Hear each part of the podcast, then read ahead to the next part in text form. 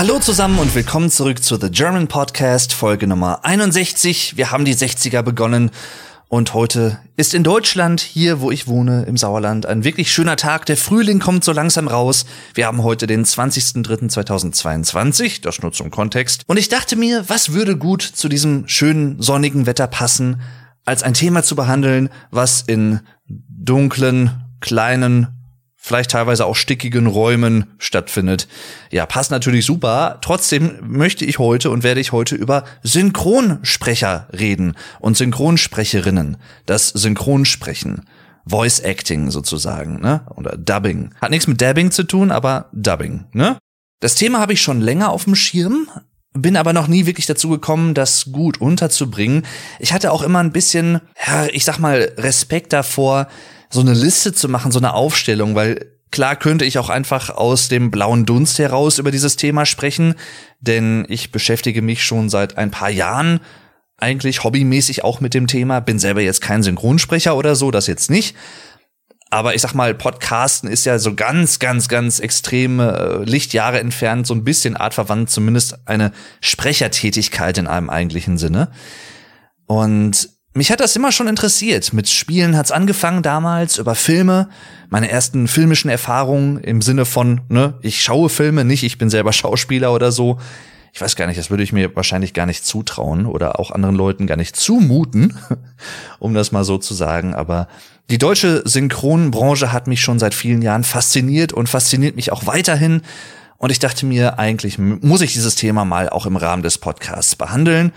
Ja, heute sind wir hier an diesem sonnigen Tag und verziehen uns in einen dunklen Kabuff, in eine Aufnahmekabine, in ein Tonstudio, ein Tonatelier, ein Aufnahmestudio. Gibt's ja so viele schöne Wörter, die da, ja, mit zusammenhängen. Dialog, Regie, Autoren, Sprecher und was weiß ich was alles, ne? Aber ich habe mich dann wirklich doch mal hingesetzt und mir so ein paar Notizen gemacht. Welche Sprecher möchte ich erwähnen? Wie habe ich diese Sprecher in Anführungszeichen kennengelernt im Sinne von, ne, wann habe ich von ihnen erfahren? Denn persönlich kenne ich jetzt keine Synchronsprecher aktuell. Vielleicht ändert sich das irgendwann mal, ich glaube es zwar nicht, aber das nur so zum Hintergrund. Aber wie gesagt, ich habe mich da so ein bisschen mit beschäftigt, bin jetzt aber auch beileibe kein Experte, habe selber nie synchron aufgenommen, nie synchron gesprochen. Deswegen kann ich da auch immer nur von Sachen erzählen, die ich aus Interviews aufgeschnappt habe, also aus Gesprächen mit Synchronsprechern oder auch Synchronschauspielern, dazu gleich aber noch mehr. Jedenfalls, ich fange mal, wie ich das meistens bei diesen Themen so mache, etwas chronologisch an.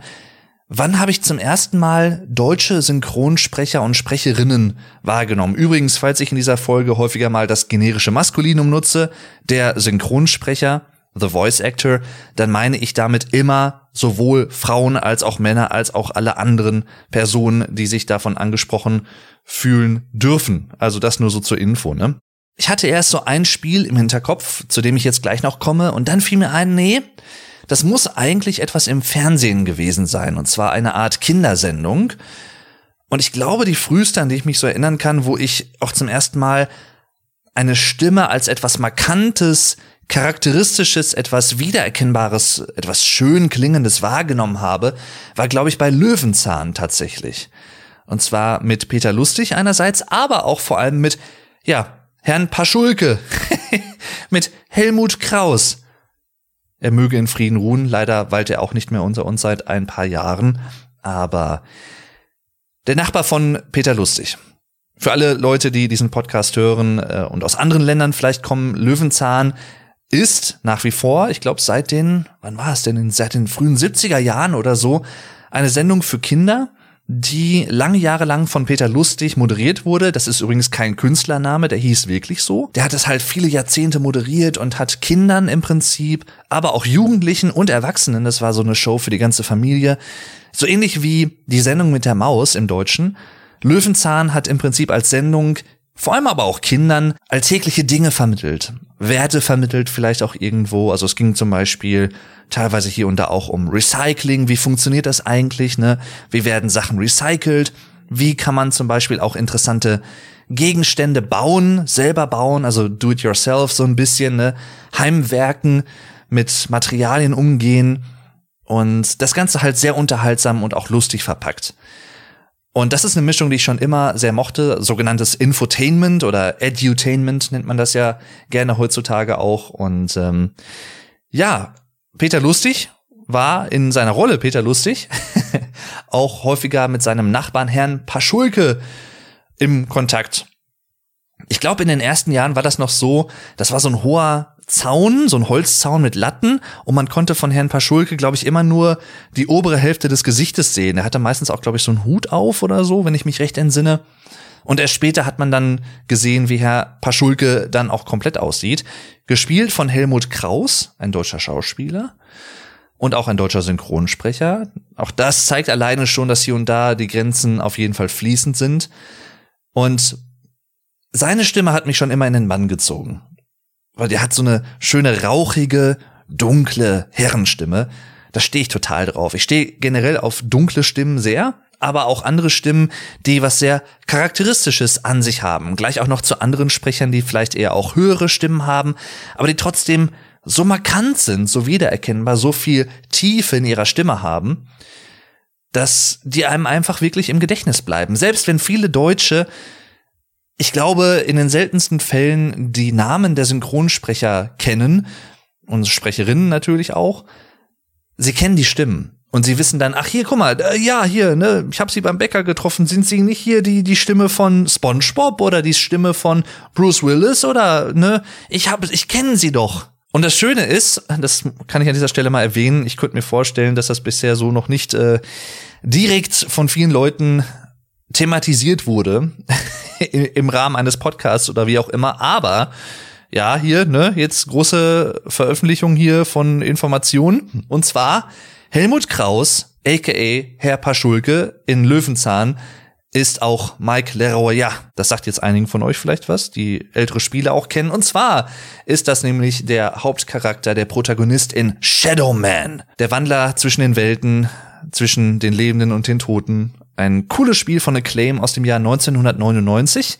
War damals ein großer Erfolg und ein sehr düsteres Spiel allerdings. Das ist, ich, ja, wie soll man es sagen? Es ist schwer, das zu beschreiben. So Horrorspiel trifft es nicht so ganz. Es ist so ein, so ein Mystery Spiel, so ein bisschen, wo man in der Unterwelt viel rumläuft, auch gegen Gegner halt kämpft und so, aber für das Gute, also im Prinzip für die Lebenden, für die Welt der Lebenden. Und der Shadow Man ist im Prinzip jemand, der halt von, also das nicht ganz ausbreiten hier, aber von, ich glaube, einem äh, Bokor, also einem Voodoo-Meister, äh, einem Zeremonienmeister verflucht wurde und er ist jetzt verdammt dazu, zwischen den Welten zu wandeln. Und dieser Charakter, Mike Leroy, ja, der wird von Helmut Kraus gesprochen. Also ist Helmut Kraus gleichzeitig Herr Paschulke und Shadowman. und diese Vorstellung ist einfach, ja, ist cool.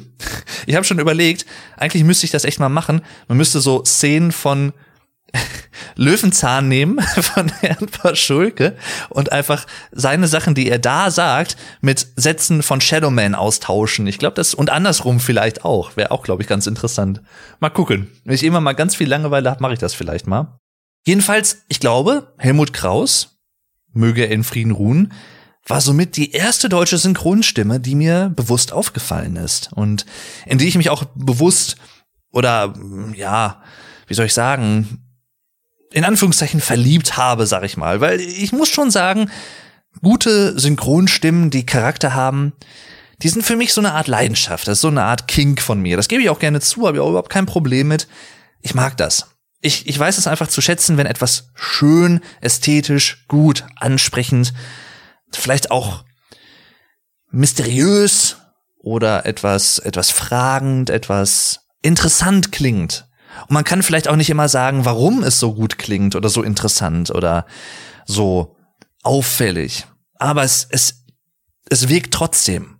Und ja, bei ihm ist es genauso. Er hat so eine, halt so eine rauchige, etwas kratzige, aber nicht im negativen Sinne kratzig, sondern eine etwas tiefe, rauchige, bassige Stimme gehabt.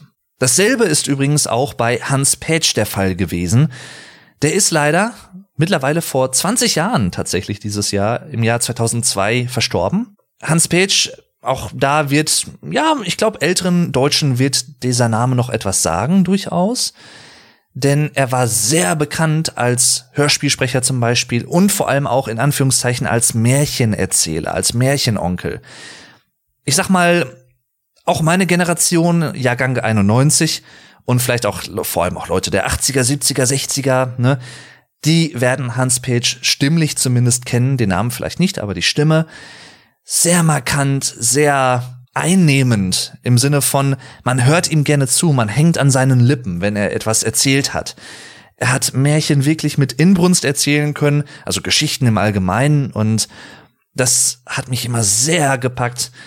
Er hat auch so eine Stimme, so ähnlich wie Helmut Kraus, würde ich sagen, zu der man gut einschlafen kann. Und das meine ich nicht negativ im Sinne von, dass es langweilig sei, sondern im Sinne von, dass die Stimme so angenehm und warm klingt. Und Hans Page ist mir dann auch später nochmal so um den Dreh, ich glaube, das war eine der letzten Sachen, die er tatsächlich vor seinem Tod aufgenommen hat, mit dem Musikprojekt Schiller aufgefallen, und zwar im Song Liebesschmerz. Dort spricht er nämlich ein paar Sätze, ein paar Zeilen und es ist halt einfach so markant. Ne? Also das Schiller hat ja hier und da auch häufiger schon mal mit Synchronsprechern und Synchronsprecherinnen auch zusammengearbeitet. Eine weitere davon, eine Synchronsprecherin, die auch leider schon nicht mehr unter uns weilt, die werde ich jetzt gleich auch erwähnen. Aber dazu dann mehr.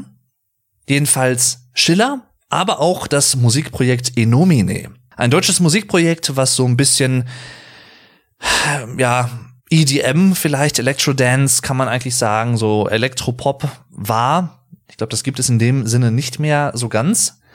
Aber das hat im Prinzip ja für mich persönlich zwei Songs gehabt, die vor allem, glaube ich, relativ bekannt waren. Der eine war Vater Unser, also einfach das Vater Unser gesprochen, aber halt in im Kontext eines Songs, im Kontext eines Liedes. Und hier vor allem auch gesprochen von Christian Brückner. Das ist die deutsche Synchronstimme von Robert De Niro. Und Christian Brückner, auch den kennt, glaube ich, jeder Deutsche. Zumindest stimmlich. Manche vielleicht auch namentlich, aber ich glaube, da ist es schon, die wenigsten kennen ihn wahrscheinlich namentlich, wenn man sich jetzt nicht bewusst mit der Szene, mit der Synchronszene so ein bisschen beschäftigt hat. Aber auch der, der hat, der hat so eine, ich drück's mal vulgär aus, eine geile Stimme. Das muss ich einfach mal echt so sagen. Das ist so wie, wie Butter. Ne? Ach, klingt so ein bisschen auch raspelig, sag ich mal. Ich versuche das halt immer so ein bisschen so, so wurzelig, so ein bisschen rustikal. Und alle diese Beschreibungen, die ich hier treffe, sind ausnahmslos positiv gemeint. Also der klingt so ein bisschen so, so, ja. Es ist schwierig, teilweise Stimmen zu beschreiben. Man kann halt natürlich auf ein paar Begriffe zurückgreifen, sowas wie dunkel oder hell oder wie auch immer, ne? Ist ja alles möglich, aber die Essenz einer Stimme oder einer Stimmfarbe, eines Timbres zum Beispiel, oder auch der Duktus, ne, so ein bisschen Sprachfluss und sowas alles. Das ist teilweise, glaube ich, echt schwer in Worte zu fassen, was ironisch ist, weil es geht ja um Worte und um das Sprechen, aber ja. Ist interessant jedenfalls. Äh, und den Song habe ich bis heute gut im Ohr, gut abgespeichert und ja, Christian Brückner kennt man auch halt auch von vielen diversen Filmen, unter anderem mit Robert De Niro, aber nicht nur, er hat auch noch andere Leute gesprochen. Und das war aber so die Zeit, ich sag mal so Mitte 90er bis frühe 2000er, wo ich wirklich auch das erste Mal noch nicht so ganz bewusst, aber schon durchaus etwas bewusster auch Synchronsprecher als solche wahrgenommen habe. Und ich wusste damals zwar noch nicht ne, weitere Infos zu dieser Branche, wie die funktioniert, was es da alles an interessanten Informationen gibt und auch an Begriffen, aber dazu auch gleich noch mehr. Ich habe in diesem Zeitraum auch viele Synchronsprecher durch Videospiele kennengelernt und hören gelernt. Vor allem auch durch viele PlayStation 1 Spiele tatsächlich. Und für mich muss ich sagen, es ist jetzt einfach, ich glaube, manche meiner Freunde, die ich über YouTube und so kennengelernt habe, durch das Let's Playen, also durch das kommentierte Videospielen, für viele von uns, glaube ich, gibt es so eine Art heilige Dreifaltigkeit der Synchronsprecher der PlayStation 1-Ära, würde ich mal sagen. Zumindest kann ich mal meine nennen. Und zwar sind es alles drei Männer tatsächlich in diesem Fall. Der erste ist Michael Hülsmann. Beziehungsweise, wenn man nach ihm googelt, findet man auch oft Michael Hulsmann, also nicht mit Ü, sondern mit U, aber ich glaube, es ist Hülsmann mit Ü. Ich glaube, das kann damit zusammenhängen, dass er, soweit ich weiß, in London lebt, in Great Britain zumindest, und da auch viel aktiv ist. Und ne, da ist ja mit, mit den Umlauten immer etwas schwierig. Und auch wenn ihr den Namen nicht kennt, und das ist mit größt, ja, größtmöglicher Wahrscheinlichkeit wahrscheinlich so. Es sei denn, ihr habt euch damit halt schon mal beschäftigt. Aber ihr kennt vielleicht seine Stimme, wenn ihr alte PlayStation 1 Spiele damals gespielt habt. Vor allem auch 3D Jump and Runs, also Platformer. Und zwar unter anderem war er vertreten in Spyro und Crash und auch in Medieval. Ja. Und zwar war er unter anderem Dr. Neocortex in den alten Crash-Teilen und in Spyro hat er tatsächlich Spyro the Dragon, also Spyro den Drachen gesprochen, im ersten Teil zumindest. Und in Teil zwei und drei NPCs, also verschiedene Charaktere. Und er hat auch Liquid Snake gesprochen. Ja, also ihr habt ihn auf jeden Fall gehört. Und der Grund, warum ich sage heilige Dreifaltigkeit auch im Bereich der PlayStation 1 Spiele, warum er dazugehört, genauso wie die anderen beiden, die ich jetzt gleich noch erwähnen werde, ist einfach, dass er wirklich gefühlt in jedem PlayStation 1 Spiel als Sprecher zugegen war. Der war irgendwo, du, du hörst den überall. Wenn du dir, na, wie gesagt, Spyro, Crash, Metal Gear, Solid oder auch Medieval und viele, viele andere Titel. Irgendwo taucht Michael Hülsmann immer als Sprecher auf, hat aber auch natürlich ähm, andere Schauspieler synchronisiert, auch in Filmen teilweise oder auch in Serien und so, das schon. Und dasselbe gilt halt auch für Erich Redmann. Ja, mir gut bekannt und auch wahrscheinlich vielen, wie gesagt, der Leute, die so ne, in diesem Let's Player-Kosmos äh, ja mit mir befreundet sind, sag ich mal. Erich Redmann als Jäger, als Hunter, so heißt er im Englischen, als Jäger in Spyro 2 und 3, in den Originalteilen meine ich damit natürlich. Ja, es ist schon interessant. Otacon hat er auch gesprochen in Metal Gear Solid. Und unter anderem war er auch zu hören als der schlaue Tim und Jack, äh, der Rätselmeister in Medieval, zu welchem Spiel ich übrigens auch schon eine Folge gemacht habe. Könnt ihr euch gerne anhören auf meinem Podcast hier, in meinem Podcast drin. Und Erich Redmann hat eine sehr markante Stimme auch. Als Jäger, ja, ich weiß nicht, ob er so sprechen sollte oder ob er es einfach nicht anders hingekriegt hat. Ich glaube, er sollte wahrscheinlich so ein bisschen, wie drücke ich es mal diplomatisch aus, etwas verquer, etwas plemplem, etwas döschig, etwas bräsig, etwas dumm, in Anführungszeichen, hat er gesprochen als Jäger, etwas naiv vielleicht auch irgendwo, um es noch ein bisschen netter auszudrücken. Und damit möchte ich seine Leistung nicht schmälern. Nicht, dass man mich falsch versteht oder ihn selber kritisieren. Ich kenne ihn ja nicht, aber als Jäger in Spyro 2 und 3, ne, hey, gleiten! Und er, der zieht dann immer diese Silben so lang und so, ne? Und diese Morpheme und so, also so Teile von Worten im Prinzip und ja, ne? Sehr markant auf jeden Fall, aber puh, Ne, Erich Redmann, Grüße gehen raus. Ja, und auch an Wolf Kahler. Das Urgestein der PlayStation 1 Spiele Synchronisation, wenn man so will. Unter anderem hat er nämlich Aku Aku in Crash Bandicoot gesprochen, also die, die Maske, ne? Auch seine schöne dunkle Stimme und so. Ach ja. Ich weiß, ich hoffe, er lebt noch. Ich weiß es gar nicht genau. Und zwar müsste der werte Herr jetzt auch schon, boah, weiß ich nicht, Mitte, Ende 80 sein wahrscheinlich. Ja, doch, doch. Ja, ja. Und er hat unter anderem halt auch, äh, ich glaube, Ignitus heißt er, glaube ich, Ig Ignitus im Deutschen wahrscheinlich, in Spyro gesprochen, im ersten Spyro-Teil von 1998. Oder auch, ich glaube ja, diverse andere Drachen halt, auch nicht alle, aber viele in Spyro the Dragon im Original. Er hat unter anderem auch den Fährmann gesprochen in Medieval und auch den Drachen in Medieval und war auch als Schauspieler tatsächlich aktiv. Es gibt auf YouTube so ein paar einzelne Videoausschnitte, wo man ihn auch schon mal als Schauspieler sieht, aber halt auch andernorts als Synchronsprecher durchaus aktiv gewesen, Wolf Kahler. Und das sind so, ne, Michael Hülsmann, Erich Redmann und Wolf Kahler. Die hast du gefühlt in fast allen PlayStation 1 Spielen. Ob's Action-Spiele sind, ob's Jump and Runs sind, also Platformer heißen die ja im Englischen. Ist auch interessant. Der englische Begriff Jump and Run als Videospielgattung oder als Genre wird eigentlich fast nur in Deutschland benutzt, soweit ich weiß. Und in Übersee also international hat sich eigentlich der Begriff Platformer durchgesetzt, weil man ne, von einer Plattform auf eine andere springt wahrscheinlich, aber ja, ist schon interessant. Aber es gibt sowieso auch noch ein paar andere äh, englische Begriffe, die auch nur Deutsche benutzen, habe ich auf meinem Deutschlernkanal German with Vlog Dave auch schon mal ein Video zu gemacht. Sehr interessantes Thema. Aber egal, wir schweifen ab. Und eine Person muss ich auch noch nennen. Und der ist so auch so ein bisschen, ja, man könnte ihn als Bindeglied thematisch benutzen jetzt von der Videospielwelt in die filmische Welt oder in die, die Synchron-Filmwelt. Und zwar Eckhard Dux. Sagt euch vielleicht vom Namen auch nichts her. Sehr sympathischer Mann, muss ich sagen, so rein wie er wirkt, auch in Interviews, die ich gesehen habe. Synchronstimme unter anderem gewesen auch von Ian McKellen oder auch hier und da. Ian McKellen ist aber auch ein Sonderfall, dazu gleich auch noch was. Aber natürlich in erster Linie bekannteste Rolle, die er je übernommen hat, nein, aber für mich persönlich, wo ich ihn zum ersten Mal wahrgenommen habe, ne? Armeen marschieren auf, die Welt erzittert. Zu Lande, zu Wasser und in der Luft. Magere Zeiten brechen an und so weiter und so fort.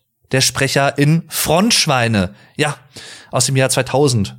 PlayStation 1 Spiel, ne, wie gesagt, Schweine führen Krieg gegeneinander und äh, aber halt auch etwas ja, das klingt jetzt sehr komisch, vor allem natürlich auch im Angesichts äh, unter angesichts der aktuellen Lage, die wir hier in Europa haben, ne? Ukraine-Krieg habe ich in Folge 58 schon lange drüber gesprochen. Also falls ihr da euch auch für interessiert, könnt ihr die, die Folge gerne hören. Möchte ich jetzt hier nicht weiter drauf eingehen, aber Frontschweine damals, ne, 2000 rausgekommen. Auch ein, ein Spiel, wie soll ich sagen, mit einer etwas sarkastischen, lustigen Note auch. Mit flotten Sprüchen der Schweine, sag ich mal. Gab es auch verschiedene Nationen und so. Und Eckart Dux halt halt so ein bisschen auch ja, so Zwischensequenzen, so Cutscenes gesprochen und so. Und äh, da habe ich ihn zum ersten Mal wahrgenommen. Aber bevor wir so langsam den Übergang von der Spielewelt in die Serien- und Filmewelt machen, synchrontechnisch zumindest, muss ich noch ein Spiel erwähnen, was mich auch zum ersten Mal auch, oder zum ersten Mal stimmt's nicht ganz, aber noch mal nachhaltiger, ich drück's mal so aus, auch begeistert hat für deutsche Synchronleistung. Und das ist in diesem Fall tatsächlich interessant im Angesicht dessen, dass es sich um ein PlayStation 1 Spiel handelt und nicht alle, aber viele PlayStation 1 Spiele aufgrund der Limitierung der CD Größe, die man damals hatte, ne? also ich sag mal plus minus 350 Megabyte. Durch diese Platzlimitierung in technischer Hinsicht war man häufig auch dazu gezwungen, Tonspuren stark komprimiert auf die CD zu brennen oder auf die CD zu kopieren. Zum Beispiel unter anderem halt auch gewisse ja Sprachspuren, ne, also Sprachaufnahmen von Charakteren in Videospielen oder so. Und das hat dann dazu geführt, dass viele Synchronaufnahmen, die natürlich eigentlich total klar klingen, aber auf diesem Medium CD im Sinne eines Videospiels etwas blecherner vielleicht klingen oder so. Und das war unter anderem auch der Fall bei Baphomets Fluch. Broken Sword heißt das im Englischen übrigens. Baphomets Fluch, der erste Teil. Vor allem, den ich hier ansprechen möchte, aber alle Teile sind super. Und ich habe dieses Spiel damals als Kind oder junger Jugendlicher halt auch hier und da ein bisschen angespielt. Ich bin nie sonderlich weit gekommen. Ich habe es damals nie zu Ende gespielt. Erst später, viele, viele Jahre später im Let's Play. Aber mich hat die Atmosphäre des Spiels in den Mann gezogen und auch die beiden Hauptcharaktere, George Stobbart, gesprochen von Alexander Schottky und Nicole oder Nico Collard, eine ja, Fotojournalistin kann man eigentlich sagen aus Frankreich und zwar gesprochen von Franziska Pigula. Auch dieser Name wird euch vielleicht nicht sagen, erst recht nicht wahrscheinlich, wenn ihr aus Amerika kommt oder aus anderen Teilen der Welt und diesen Podcast hier hört. Aber auch vielen Deutschen wird der Name vielleicht nicht sagen, aber sie haben ich würde fast sagen, zu 100 Prozent diese Stimme schon mal irgendwo gehört. Denn an Franziska Pegula vor allem ist man lange Jahre eigentlich nicht vorbeigekommen. Mittlerweile hört man sie leider nicht mehr so häufig, was äh, schlicht und ergreifend leider damit zu tun hat, dass sie im Jahr 2019 mit nur 54 Jahren nach kurzer schwerer Krankheit verstorben ist. Ich muss ganz ehrlich sagen, das hat mich echt traurig gemacht. Also natürlich, jeder Tod macht irgendwo traurig von, nicht nur von Angehörigen, aber auch von, von Leuten, die man irgendwie mag, aus Film, Fernsehen, Kunst, Kultur, wie auch immer, ne, klar. Aber Franziska Pigula hat mir schon auch als Sprecherin echt was bedeutet. Sie hat es wirklich geschafft, allein mit ihrer Stimmfarbe für die, ja, ich sag mal, ein, ein, ein Mensch natürlich nicht unbedingt direkt etwas kann, aber er kann natürlich trotzdem mit seiner Stimme spielen und seine Stimme auch als Werkzeug bewusst einsetzen.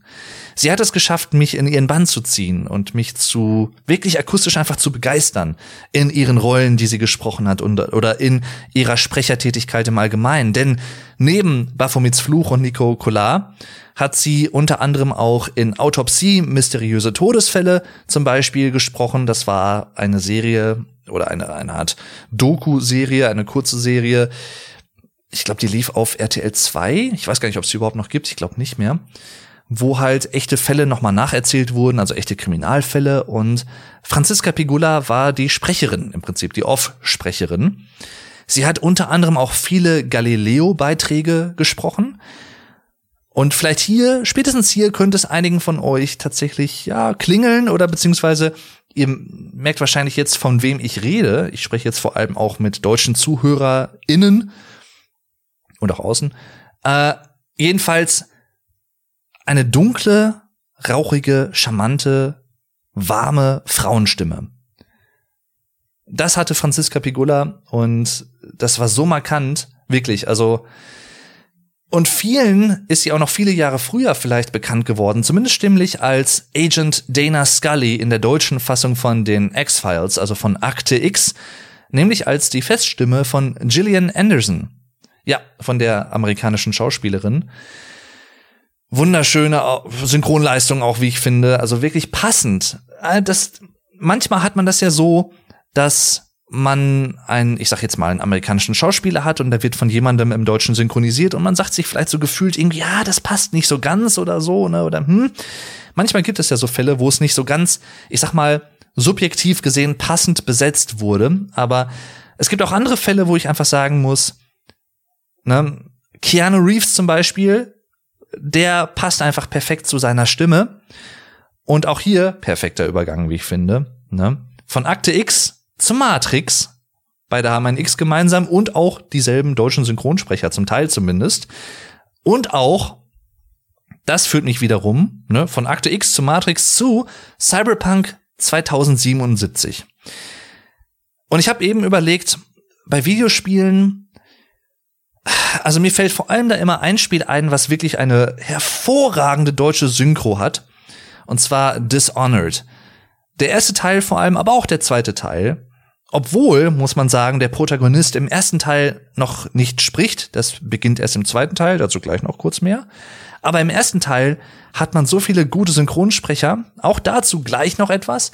Aber dann fiel mir so auf, als ich diese Liste gemacht habe, wie viele top-notch, wirklich hochkarätige deutsche SynchronsprecherInnen bei Cyberpunk 2077 mitgesprochen haben.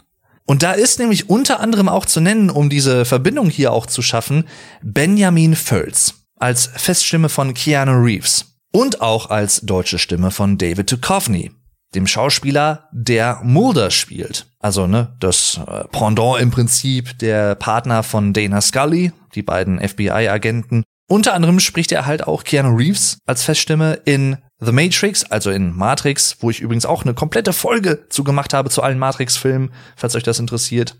Könnt ihr da auch gerne mal bei mir in der Folgenliste gucken vom Podcast. Und er hat auch Keanu Reeves als Johnny Silverhand in Cyberpunk 2077 gesprochen. Folge 13 übrigens müsste es sein, wo ich auch über Cyberpunk 2077, meine Erfahrung mit dem Spiel gesprochen habe. Also falls euch das interessiert, könnt ihr auch da gerne reinhören. Es ist ja hier ein bisschen Eigenwerbung hier und da, aber ich habe halt über viele Sachen auch schon gesprochen in mittlerweile jetzt 61 Folgen und äh, ja, das nur so zur Info für euch. Jedenfalls Benjamin Völz. Für mich persönlich eine meiner Lieblingsstimmen, was die Synchronsprecherriege in Deutschland angeht. Wirklich einfach angenehm. Er hat auch viele Dokumentationen oder Reportagen auch hier und da schon mal als Off-Stimme gesprochen. Sein Vater übrigens, Wolfgang Völz, lebt mittlerweile auch nicht mehr leider. Unter anderem auch bekannt als deutsche Stimme von Captain Blaubeer. Ja, die kennen viele Jüngere vielleicht auch noch oder auch vor allem auch Leute meiner Generation plus minus. Und wo wir gerade schon mal noch mal kurz bei Matrix sind, Tom Vogt kann man auch mal sagen. Also ihr merkt, es ist sehr viel Name-Dropping hier. Das muss ich noch mal sagen, das wird auch gleich nicht weniger werden, sondern eher noch mehr. also, ne, seid gewarnt, aber ich möchte die Sprecher einfach mal würdigen, in dem Sinne alleine, dass ich sie erwähne, denn Synchronsprecher werden oder wurden früher häufig in den Credits von Filmen teilweise gar nicht wirklich erwähnt.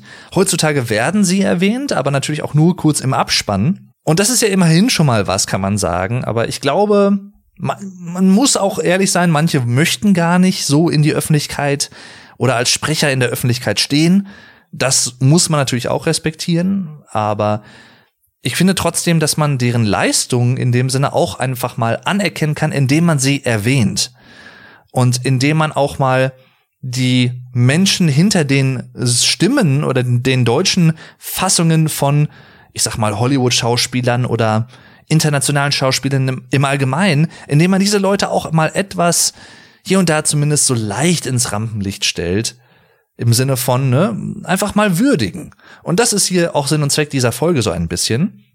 Deswegen auch viel Name-Dropping, das geht leider nicht anders, aber ganz ehrlich, stört mich nicht und ja, das muss man dann auch einfach mal ertragen, wie ich finde. Denn wie gesagt, es geschieht nur aus guten Intentionen meinerseits und äh, deswegen muss ich und möchte ich unter anderem auch noch Tom Vogt erwähnen. Die Stimme von Lawrence Fishburne als Morpheus zum Beispiel. Im Englischen Morpheus übrigens. Morpheus in ne, The Matrix. Zumindest in den ersten drei Teilen. Und auch jemand, der leider 2018 verstorben ist, Hans-Jürgen Wolf. Als Hugo Weavings Stimme im Deutschen. Und ne, Matrix Agent Smith. Und es ist so interessant, weil viele Sachen auch einfach so miteinander verbunden sind. Denn, wie gesagt, man kann jetzt so viel von Cyberpunk ableiten, als, ich sag mal, Basis und davon ausgehend über viele gute deutsche Synchronsprecher und Sprecherinnen sprechen. Synchron, tatsächlich. Und zwar muss und möchte ich auch unter anderem unbedingt Martina Träger erwähnen, die unter anderem auch Carrie Ann Moss in Matrix gesprochen hat als Trinity und aber auch in Cyberpunk Rogue gesprochen hat. Und das fand ich so schön, als ich Cyberpunk 2077 gespielt habe, in der deutschen Fassung wohlgemerkt, habe ich halt einfach gemerkt, so nach ein paar Stunden, eigentlich hätte es mir auch vorher schon auffallen können, als jemand, der sich halt schon vorher auch ein bisschen damit beschäftigt hat, ne, mit der deutschen Synchronbranche und so und welche Sprecher gibt's so.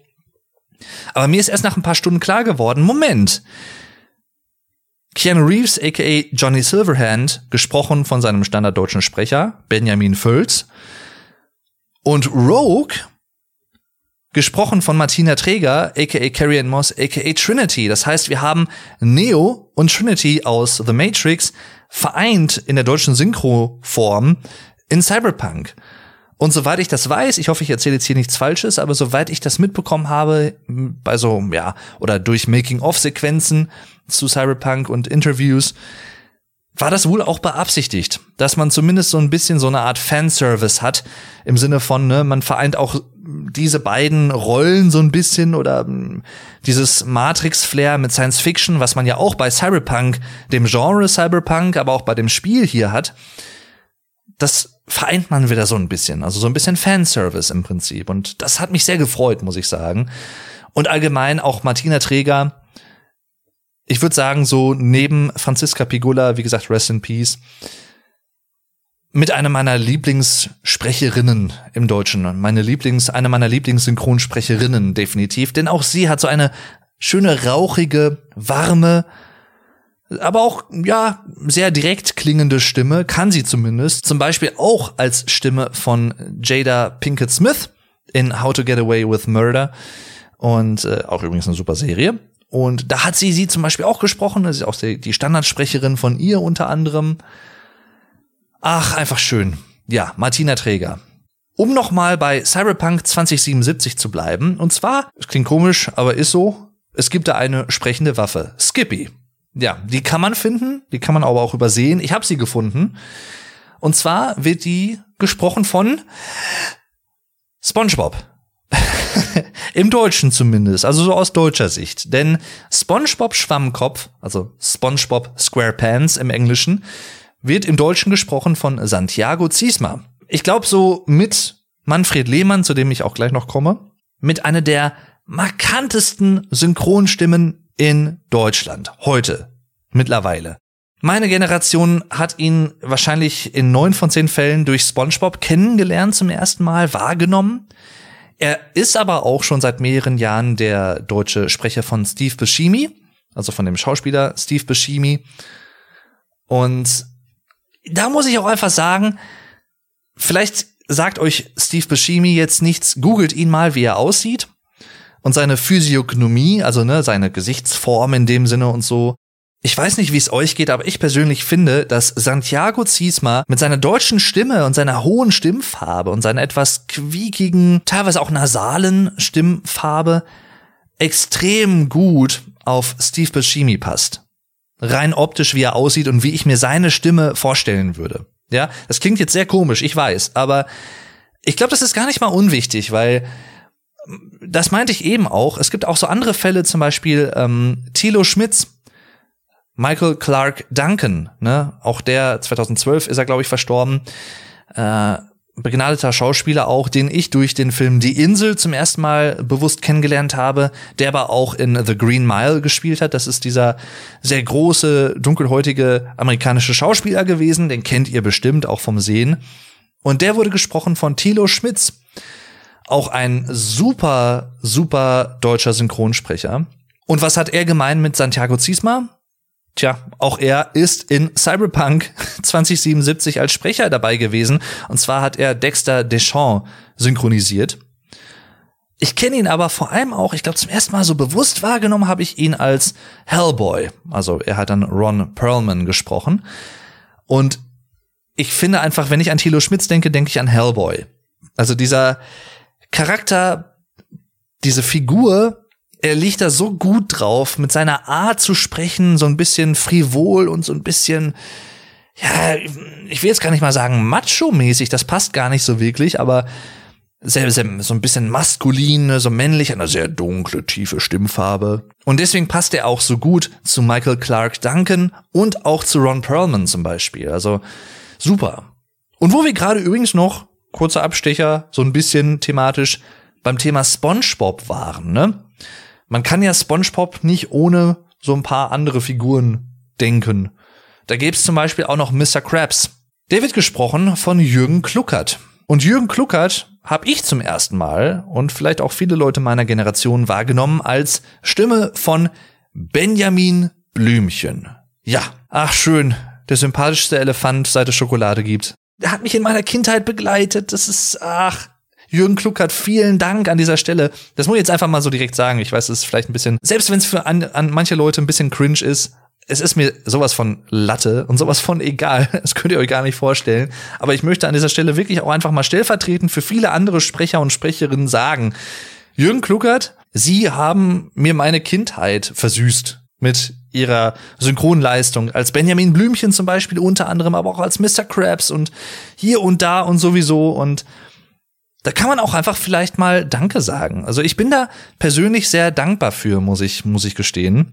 Weil es ist schon schön als Kind, sag ich mal, auch teilweise so, ne, wo man vielleicht auch sehr fantasievoll vor allem ist. Man hat nicht so diese Verantwortung als Erwachsener. Man ist so ein bisschen, ne, als Kind so unschuldig und alles ist schön und man kann auch kreative, fremde Welten, künstliche Welten wahrnehmen durch zum Beispiel, weiß ich nicht, Taschenbücher oder durch Serien, Kinderserien, durch Hörspiele, durch Filme, durch Spiele, was auch immer. Auch da natürlich als Kind macht man sich das natürlich nicht so gewahr, ist ja klar, ne? Rhyme, rhyme. Aber ich muss mal ganz ehrlich sagen, und das ist genauso als Kind dasselbe wie als Jugendlicher, als Erwachsener, wie auch immer, wenn man deutsche Fassungen schaut und hört, Synchronsprecher machen einfach einen erheblichen Teil der Atmosphäre aus, der Stimmung und was so transportiert wird. Weil du kannst die geilste Geschichte haben, um es mal ein bisschen frivol auszudrücken, also die, die am besten geschriebene Geschichte überhaupt, die möchtest du als Hörspiel oder Hörbuch oder als Film oder Serie oder was auch immer einspielen und dann auch verkaufen, vermitteln, verbreiten, vermarkten. Das bringt dir aber nur sehr wenig, wenn du dafür halt einen Sprecher oder Sprecher engagierst, die nicht so gut passen. Ich will gar nicht mal sagen, die, die schlecht sprechen oder schlecht klingen. Das möchte ich mir persönlich nicht anmaßen, so zu urteilen. Kann ich nicht, möchte ich nicht. Es gibt natürlich bessere und ja, nicht so erfahrene oder vielleicht auch nicht so, wie soll ich sagen, manche Sprecher, die vielleicht nicht so die Fähigkeit haben, auch einfach als Talent, als angeborene Fähigkeit, stark mit ihrer Stimme zu spielen und sehr expressiv sein zu können. Aber das kann man den Leuten im Zweifel ja nicht zum Vorwurf machen. Das meinte ich ja auch vorhin. Man hat die Stimme, die man hat. Und einerseits kann man sagen, ich kann nichts dafür für die Stimme, die ich habe oder die irgendwer anders hat. Da kann man nichts für. Andererseits muss ich aber schon sagen, es gibt aber auch Spielräume. Also es gibt so kreative Spielräume, dass man auch mit seiner Stimme, Stimmfarbe, mit seinem Timbre, ne, so Duktus und was weiß ich was alles, was da noch reinspielt, so Nuancen, Details im Prinzip im Sprechen. Es gibt da so auch Gestaltungsmöglichkeiten, die man hat, sag ich mal, wenn man jetzt zum Beispiel irgendwie in einer Art Sprechertätigkeit unterwegs ist und auch tätig ist. Manche können das mehr oder besser, manchen fällt es leichter als anderen, ne, ist ja so. Aber ja, deswegen Jürgen Kluckert, ne, Santiago Ziesma und wie sie nicht alle heißen, die ganze alte Garde auch mittlerweile, muss man sagen. Vielen Dank. Echt, für die ganzen schönen Erlebnisse als Kind wenn ich so Geschichten und Hörspiele und sowas gehört habe. Danke. Einfach danke. Dann auch noch zu jemandem, den ich zumindest vorhin auch schon mal erwähnt habe. Zumindest, na, so ist es nicht ganz richtig. Ich habe ein Spiel erwähnt, wo er auch mitgesprochen hat. Und zwar war das Shadowman. Ganz am Anfang, ne, Helmut Kraus. Und zwar hat nämlich in Shadowman in der ersten Cutscene, die man sieht, auch schon jemand gesprochen, den viele auch stimmlich sehr gut kennen aus Film und Fernsehen, kann man eigentlich sagen. Vor allem aber auch aus Filmen.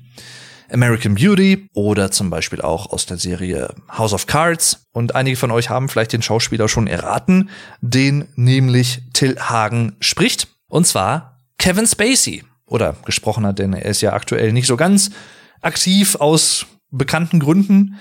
Aber Till Hagen. Auch eine sehr markante Stimme der hat so ein bisschen stimmlich, finde ich, was so, was Vornehmes kann man vielleicht schon sagen oder etwas im positiven Sinne, das klingt jetzt komisch, aber im positiven Sinne etwas Arrogantes. Und das passt ja zum Beispiel auch zu Frank Underwood, ne? also House of Cards, die Frau von Frank Underwood, die auch, ja, durchaus eigene Pläne hat, kann man sagen, wird gesprochen von Irina von Bentheim. Auch eine super Leistung, wie ich finde.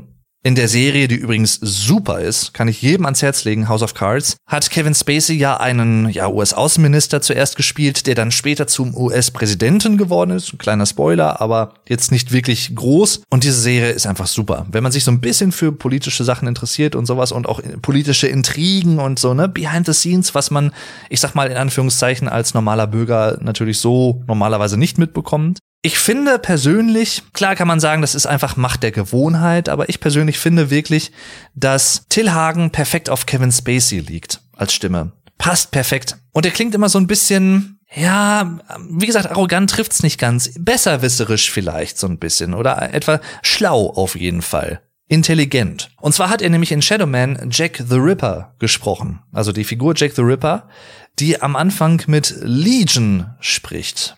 Und Legion wird gesprochen von einem absoluten Urgestein der deutschen Synchro-Szene, der schon seit vielen Jahrzehnten auch aktiv ist.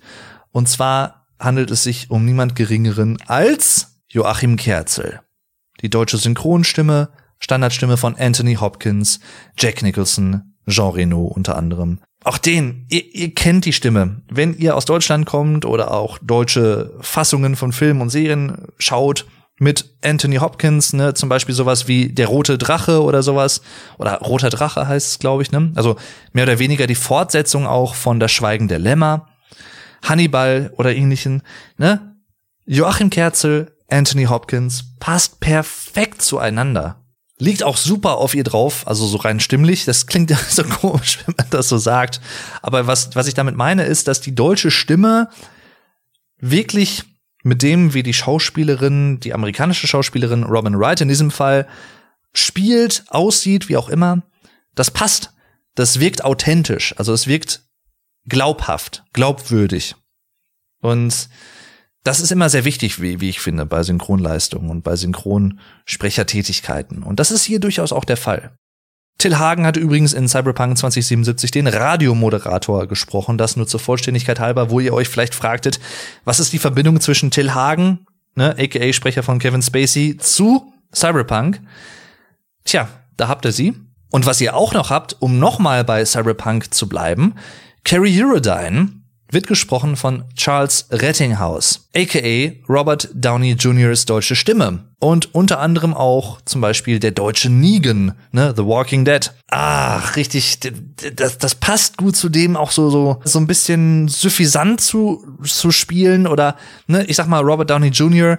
als durchaus, ja, Milliardär, Superheldenmilliardär, ne, Tony Stark. Der kann aber auch teilweise natürlich suffisant sein und so ein bisschen nassforsch, so ein bisschen ja auch angeberisch vielleicht, ne? Und das passt auch so ein bisschen sowohl zu Tony Stark, aka Iron Man, aka Robert Downey Jr. und wie er teilweise auch Rollen spielt, als auch zu Carrie Eurodyne in Cyberpunk. Und ja, Charles Rettinghaus hat als Sprecher auch so was so ein bisschen, ja, wie gesagt, so was nassforsches, so ein bisschen was spielerisch Angeberisches. Aber auch das, wie gesagt, ne, meine ich jetzt nicht auf ihn pers als Person bezogen. Also Charles Rettinghaus kann ich nicht beurteilen, kenne ihn nicht. Aber so wie er spricht und das, das transportiert er einfach wirklich gut. Und auch er hat eine sehr wiedererkennbare Stimme. Es gibt ja so ein paar SynchronsprecherInnen, die, wenn man sie irgendwo beim Bäcker trifft oder beim Taxi, also im Taxi oder am Flughafen oder im Hotel oder wo auch immer, irgendwo, dann hört man sie ja häufig auch an ihrer Standardsprechstimme heraus. Wenn sie sich jetzt nicht stimmlich groß unterscheiden von Rollen, die sie sprechen. Also ich sag mal sowas wie, es gibt einfach Sprecher, da ist es fast eins zu eins gleich. Also die Sprechstimme zur Synchronstimme. Und zwar ist das unter anderem, würde ich mal behaupten, bei Manfred Lehmann so, dazu gleich noch mehr, aber auch bei Leuten, die ich eben schon erwähnt habe, Santiago Ziesma zum Beispiel. Wenn der irgendwo einkaufen ist beim Bäcker oder so und neben ihm steht eine Mutter mit einem Kind und er sagt dann irgendwie, ne, Dankeschön, ich hätte gern zwei Brötchen hier und ein Paderborner und was weiß ich was, den ganzen Laden kaufen, dann hört das Kind wahrscheinlich und vielleicht auch die Mutter, die Stimme kenne ich doch. Bist du SpongeBob? Da heißt es immer, ja, bin ich und so. und äh, das ist doch cool. Ne? Also es gibt halt auch manche Leute, die können, glaube ich, wirklich nicht den Mund aufmachen, ohne irgendwie direkt an ihrer Stimme erkannt zu werden. Kann, glaube ich, auch manchmal nerven, kann ich mir vorstellen, wenn man jetzt irgendwie verabredet ist in einem Restaurant zum Beispiel und man will einfach nur seine Ruhe haben. Ne? Aber bei anderen Sprechern ist halt auch wieder komplett anders. Da hast du dann auch wirklich einen starken akustischen und tonalen Unterschied zwischen der Sprechstimme und der Synchronstimme der Standardsynchronstimme, durch die man sie zum Beispiel kennt. Und dann ist natürlich auch leichter, zum Beispiel im Alltag, ja, ne, einzukaufen und einfach seinen Alltag zu leben. Zumal, wie gesagt, ja, bis vor, ich würde sagen, tatsächlich bis vor dem YouTube-Zeitalter fast kein Synchronsprecher, würde ich mal behaupten, optisch vielen Leuten bekannt war. Erst durch YouTube, so und Social Media, das Internet in dem Sinne auch, und so Kanäle wie die Mediapaten zum Beispiel, dazu gleich noch mehr. Durch solche Sachen sind Leuten, die an dem Thema interessiert sind, erst so richtig wirklich Synchronsprecher auch äh, bildlich, ja, vorgestellt worden oder ne, man hat sie halt auch bildlich irgendwo kennengelernt, die das Gesicht mit der Synchronstimme verbinden können. Also vor zehn Jahren, sag ich mal, gefühlt, oder ich sag mal vor zwölf Jahren, 2010, da hätte ich nie im Leben gewusst, wie heißen die Synchronsprecher? Da hätte ich auch nicht gewusst, das hätte man rauskriegen können, aber ich hätte auch nie im Leben gewusst, wie sehen die aus? Wie sieht Santiago Ziesma aus? Oder wie sieht Manfred Lehmann aus? Oder, ne? Wobei gut, bei Man Manfred Lehmann ist vielleicht kein gutes Beispiel jetzt dafür gewesen, weil er hat auch zumindest vor einigen Jahren auch hier und da auch schauspielerisch was gemacht in ein paar deutschen Serien und so. Findet auch ein paar interessante Clips auf YouTube unter anderem. Aber das macht er mittlerweile schon seit mehreren Jahren nicht mehr. Er macht eigentlich nur noch ähm, ja so so Werbung und äh, halt Bruce Willis. Und ja, ne, er, es ist, er ist eine Marke. Der ist halt wirklich auch eine Marke, Manfred Lehmann. Der spricht halt auch frei Schnauze, der spricht halt, was er meint. Der ist offen und authentisch und ehrlich. Und er sagte zum Beispiel mal in einem Interview, was ich mit ihm gesehen hatte vor ein paar Wochen auch noch mal, ja, ne, Bruce Willis, der macht halt auch nur noch Scheißfilme. So nach dem Motto aktuell. Ne? Also alles, was er in den letzten Jahren gemacht hat, war irgendwie Murks. Ich kann es nicht beurteilen, ich habe die Filme nicht gesehen, aber ne, ich sag mal so, The Sixth Sense zum Beispiel, genialer Film, wo Bruce Willis natürlich auch mitspielt, wo ich ihn auch sehr schätzen gelernt habe als Schauspieler, aber auch Manfred Lehmann als seine deutsche Stimme. Oh, ne? Oder ne, Praktikerwerbung, 20% auf alles außer Tiernahrung, ne, kennt jeder auch. Äh, ne, kann ich erzählen. Ich kann ich auch nicht mehr gesponsert werden, weil Praktika gibt's nicht mehr, aber das nur so am Rande. Und wo wir eben schon mal bei Dishonored waren, in Dishonored 2 hat nämlich der Protagonist Corvo Atano zum ersten Mal auch eine Synchronstimme. Im ersten Teil hat er noch nicht gesprochen. Und da wird er nämlich auch von Manfred Lehmann synchronisiert. Ja. Und äh, Und wenn man einmal in die Synchron-Bubble Manfred Lehmann reinschaut, sag ich mal, jetzt komisch ausgedrückt, aber ihr wisst vielleicht, was ich meine, dann hat man auch so eine Art Familiendynastie, denn seine Tochter ist Synchronsprecherin auch. Sein Schwiegersohn, auch sehr bekannt, Dennis Schmidt-Voss, unter anderem die deutsche Stimme von Ryan Reynolds und von Chris Evans zum Beispiel. Und auch dessen jüngerer Bruder, Gerrit Schmidt-Voss, auch sehr bekannt als deutsche Stimme von Leonardo DiCaprio zum Beispiel. Also, ne, es gibt auch teilweise, so wie Benjamin Völz, Wolfgang Völz, es gibt auch so eine Art Familiensynchronsprecher-Dynastien. Finde ich auch sehr interessant. Und das zeigt ja auch nochmal, dass teilweise auch viele Kinder von älteren Synchronsprechern von der ersten Garde sozusagen, als das so langsam begann, ich würde sagen, so 50er, 60er Jahre so richtig in, an Fahrt aufzunehmen. Und dann hat sich irgendwann halt auch so diese Tendenz herauskristallisiert, dass gewisse Schauspieler, je erfolgreicher sie wurden, in Hollywood zum Beispiel, auch irgendwann mehr oder weniger oder Standardstimmen im Deutschen bekommen haben. Feste Stimmen, die sie immer gesprochen haben. Ne, also sowas wie Keanu Reeves zum Beispiel ist untrennbar mit Benjamin Völz verbunden. Oder Bruce Willis, Manfred Lehmann, Wobei man sagen muss, er wurde auch schon mal von Thomas Dannenberg gesprochen. Und zwar war das, glaube ich, in Stirb langsam 3, weil nämlich, wie war das denn? Ich glaube, Manfred Lehmann hatte da schon ein anderes Commitment, also eine andere Aufnahme und hätte es, glaube ich, zeitlich nicht geschafft oder so. Irgendwas war da, glaube ich, hat er auch mal in einem Interview erzählt. Und so kam es dann, dass zum Beispiel da dann Thomas Dannenberg gesprochen hat. Thomas Dannenberg übrigens die deutsche Synchronstimme von Sylvester Stallone und unter anderem auch von Arnold Schwarzenegger. Ja, da mögt ihr euch jetzt vielleicht fragen, ja Moment, aber Arnold Schwarzenegger könnte sich doch eigentlich selber auch synchronisieren. Wäre, glaube ich, auch lustig. Ne? Hat er bestimmt auch hier und da mal gemacht, aber nein, er hat tatsächlich auch einen deutschen Synchronsprecher. Thomas Danneberg. Auch ein Urgestein der deutschen Synchronsprecherszene. Und da fallen mir gerade noch zwei Synchronsprecher ein, die ich auf jeden Fall auch noch erwähnen möchte im Bezug zu Cyberpunk 2077. Und zwar unter anderem auch die deutsche Stimme von Delamain, also diesem Taxi-System, dieser Taxi-KI. Und zwar wird die gesprochen von Peter Flechtner. Auch der Name wird euch vielleicht nicht sagen, aber er könnte euch sehr wohl auch bekannt sein als Hopper, also David Harbour. Und seine Synchronleistung in Stranger Things. Ja, er ist nämlich die deutsche Stimme von David Harbour, unter anderem in Stranger Things, aka als Hopper, als dieser Cop da, ne? Kommt bald auch die vierte Staffel, freue ich mich schon sehr drauf, ja. Auch eine sehr coole Stimme, wie ich finde. Und passt auch sehr gut zu Delamain. Also hat auch, ne, so ein bisschen Charme spielen lassen, hat dieser KI letztendlich auch etwas Menschliches gegeben durch seine Synchronleistung. Und das fand ich sehr, sehr gut gelungen. Und natürlich muss man auch über den Protagonisten sprechen in Cyberpunk 2077, den männlichen wie zumindest, und zwar Björn Schaller. Ein Synchronsprecher, der mir vorher, muss ich gestehen, noch nicht so wirklich bekannt war. Ich hatte ihn, glaube ich, hier und da auch schon mal gehört. Er hat unter anderem auch, glaube ich, in Anime mitgesprochen und so.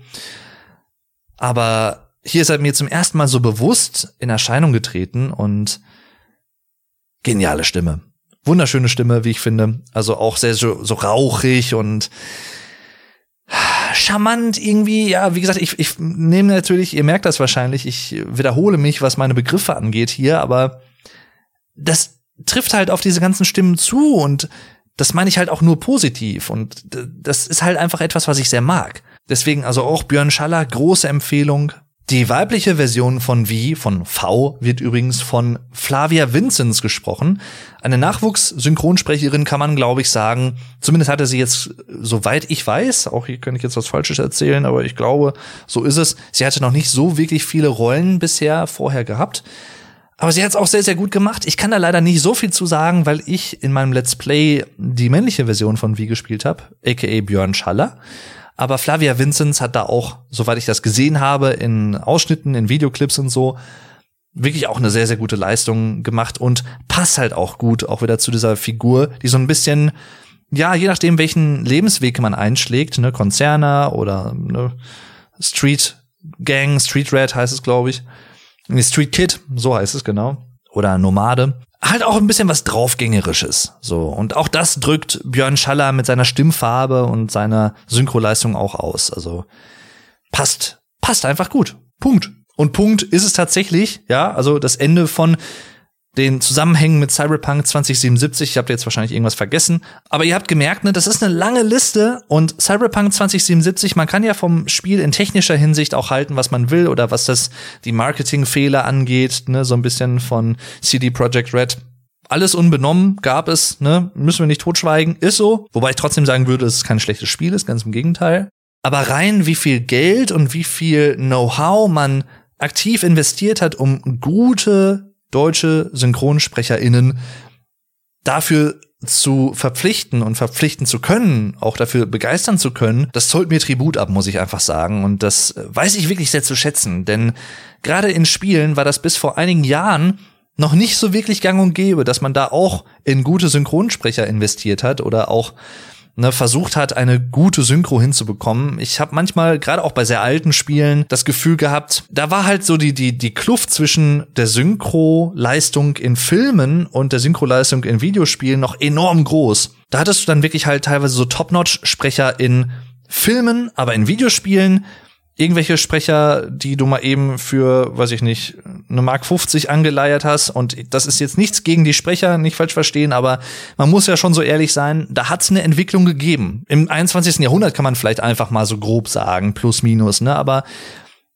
gerade so ab der 2000er, wo auch Spiele natürlich an sich durch äh, größere Medien, ne, CD-ROM, DVD, Blu-ray, wie auch immer, und natürlich dann auch online, weiß ich nicht, mehrere Gigabyte an Spielevolumen, mehr Möglichkeiten, mehr Budget, was auch reingegeben wurde. Da hat man dann auch da qualitativ angezogen und das finde ich gut. Das finde ich wirklich vorbildlich. Deswegen Dishonored und Cyberpunk 2077 wirklich, wirklich hochklassig, was das angeht.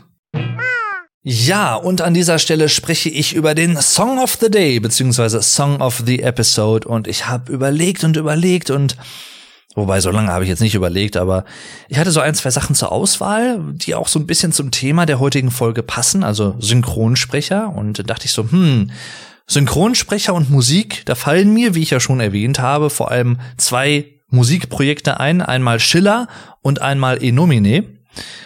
Und ich habe mich dann für Schiller tatsächlich entschieden, und zwar für den auch bereits erwähnten Song Liebesschmerz mit Hans Page. Und zwar hat Hans Page da ein kurzes Gedicht eingesprochen und das Ganze ist hinterlegt von so, ja, EDM kann man eigentlich sagen. Im Deutschen sagt man auch dazu elektronische Tanzmusik. Ja, ein sehr deutscher Ausdruck. Und Schiller ist wirklich ein sehr, sehr schönes Projekt, möchte ich an dieser Stelle auch mal ganz klar erwähnen. Die haben, beziehungsweise früher waren es zwei, heute ist es nur noch einer. Und zwar gibt's da verschiedene, teilweise auch sehr entspannende Songs, so ein bisschen Chill-Out-mäßig, relaxing, aber halt nicht nur. Und das Ganze halt sehr elektronisch gehalten, so ein bisschen Elektropop kann man eigentlich sagen, aber wirklich gut gemacht. Und da gibt's zum Beispiel auch noch den Song Ein schöner Tag mit Franziska Pigula, die dort nämlich auch ein, zwei Zeilen eingesprochen hat. Und auch das passt perfekt, wie ich finde. Wie die Faust aufs Auge. Und wie gesagt, mir gefällt auch so ein bisschen der Kontrast zwischen Hans Pesch als so ne, alter Herr wirklich der alten Schule und diesem modernen elektronischen Klanggerüst drumherum diese sehr im ersten Moment vielleicht eigenwillig wirkende Mischung klappt perfekt, also passt wirklich tatsächlich doch gut zusammen und Liebesschmerz ist wirklich ein schönes Lied und auch ein wirklich schöner Text. Ich weiß ehrlich gesagt gar nicht, ob der von Christopher von Dylan aka Schiller, das ist der Kopf dahinter und der Produzent, der Komponist, ob der Text von ihm verfasst wurde oder von Hans Page oder ob das irgendjemand anders gedichtet hat, das weiß ich jetzt auswendig gerade nicht. Aber wirklich wunderschön, sind nur ein paar Zeilen, aber die sind einfach gut und auch wirklich schön halt klassisch von Hans Page intoniert. Also wie gesagt, Deswegen mein heutiger passender Tipp dazu, Liebesschmerz von Schiller. Ihr findet einen Link dazu wie immer in der Podcast-Beschreibung und auch einen Link zu meiner Spotify-Playlist mit allen bisherigen Song of the Day-Empfehlungen. Und jetzt geht's weiter. Ja, jetzt gab's einen kleinen Cut, habt ihr vielleicht nicht so wirklich gemerkt, aber ein, zwei Sachen sind mir seit dem ersten Teil der Aufnahme gestern noch in den Sinn gekommen. Eine andere Sache erwähne ich jetzt gleich. Aber was mir auch noch eingefallen ist bezüglich Hans Page. Ganz am Anfang der Folge habe ich das ja schon erwähnt. Und zwar Hans Page. Woher kenne ich den oder was verbinde ich in erster Linie mit dem? Ich habe ja schon gesagt, so ein bisschen der Märchenonkel der Nation, ne? Und diesen Ruf hatte er ja auch vollkommen zurecht. Und zwar habe ich mal ein Hörspiel gehört zu Ariel die Meerjungfrau. Ich meine, da wäre das gewesen. Und das hat er erzählt. Und da habe ich, ich glaube, das ist so der Fokus dessen, woher ich seine Stimme kenne und ihn auch als Sprecher. Wunderschön vorgelesen, wirklich. Also der hatte ein einzigartiges Talent für Betonung, für ja, heutzutage sagt man vielleicht das Pacing, wenn es um Videospiele geht oder so, aber die, die Sprechgeschwindigkeit, ne, so ein bisschen die Tonalität richtig zu treffen und mit seiner Stimme, durch seine Stimme, eine starke, dichte Stimmung, im wahrsten Sinne des Wortes, Stimme, Stimmung zu erzeugen. Also das äh, kann nicht jeder und da muss man ihm wirklich einfach, ja, Tribut zollen, wie ich finde. Stehen geblieben war ich bei Dishonored und Cyberpunk 2077 und wie gut die Spiele ja durchaus sind, vor allem auch in ihrer deutschen Synchronfassung, in ihrer Synchronisation oder Lokalisation sagt man ja auch ganz gerne. Das war lange Zeit ein Begriff, den hatte ich zwar gehört, aber ich konnte damit nicht wirklich viel anfangen und dachte immer erst, das hat irgendwas mit Geografie zu tun, so, ne?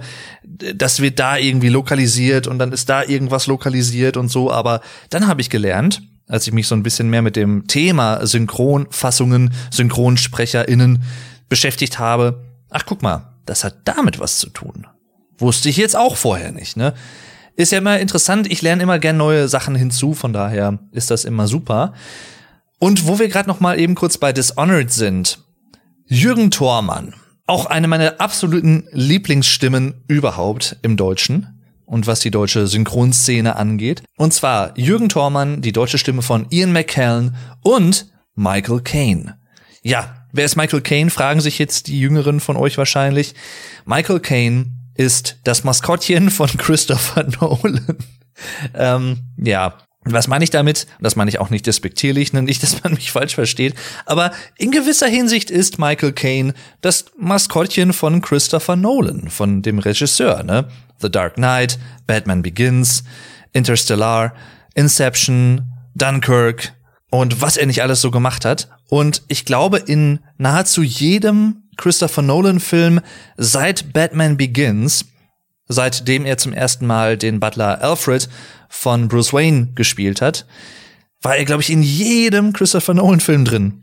Also Inception war er auf jeden Fall dabei und ja, halt auch von vielen anderen. Prestige, The Prestige, auch ein super Film. Sehr unterbewertet, finde ich sogar auch, muss ich sagen. Oder im Verhältnis vielleicht etwas unbekannter als die wirklichen großen Blockbuster von Christopher Nolan. Aber The Prestige, wie gesagt, absoluter Geheimtipp. Genialer Film. Und Jürgen Thormann, den kennt man unter anderem auch durch die drei Fragezeichen, denn der hat da auch schon einiges mit erzählt und so. Und ja, wirklich eine, eine schöne Stimme. Magneto zum Beispiel, ne, aus den, bei den X-Men. Super Stimme. Der werte Herr ist auch mittlerweile, ich glaube, 93 oder so. Also auf jeden Fall in den 90ern. Und ich wünsche ihm noch ein möglichst langes, gesundes Leben. Also das ist ja einfach eine absolute Größe, eine Koryphäe, kann man vielleicht schon, sogar schon sagen, der deutschen Synchronszene. Und bei Koryphäen, ganz ehrlich, auch wenn er längst noch nicht das Alte erreicht hat, ich würde aber auch David Nathan zu einer aktuellen Koryphäe der deutschen Synchronszene zählen. Ganz persönlich, ganz subjektiv betrachtet. Auch eine butterwarme, butterweiche deutsche Stimme. Und wirklich, wirklich angenehm zu hören. Er hat ja auch schon einige Hörbücher aufgenommen, zum Beispiel auch, Hörspiele, glaube ich, auch. Und er ist hauptsächlich bekannt als die deutsche Stimme von Johnny Depp und auch von Christian Bale. Deswegen auch diese Batman-Beziehung in dem Sinne. Und er passt auf beide wirklich gut drauf, wie ich finde. Und das ist ein interessanter Fall tatsächlich. Ich meine, die ja, Fluch der Karibik-Fans, Pirates of the Caribbean-Fans unter euch, die die deutsche Version schon mal geschaut haben, die werden es wahrscheinlich gemerkt haben. Und zwar war es in Teil 4 so, dass nämlich nicht Markus Off, wie in den anderen vorherigen Teilen und auch in Teil 5, ihn gesprochen hat, synchronisiert hat, sondern David Nathan, die Stammstimme für Johnny Depp, aber in Fluch der Karibik wurde Johnny Depp tatsächlich eigentlich immer von Markus Off synchronisiert. Und das hatte damit zu tun, dass Markus Off eine Nachvergütung gefordert hat von den Verantwortlichen der Filmproduktion. Denn dieser Überraschungserfolg der Fluch der Karibik-Reihe war nämlich so nicht von vornherein abzusehen. Der erste Teil war ein totaler Überraschungserfolg, war auch wesentlich erfolgreicher, als man überhaupt vorher angenommen hatte.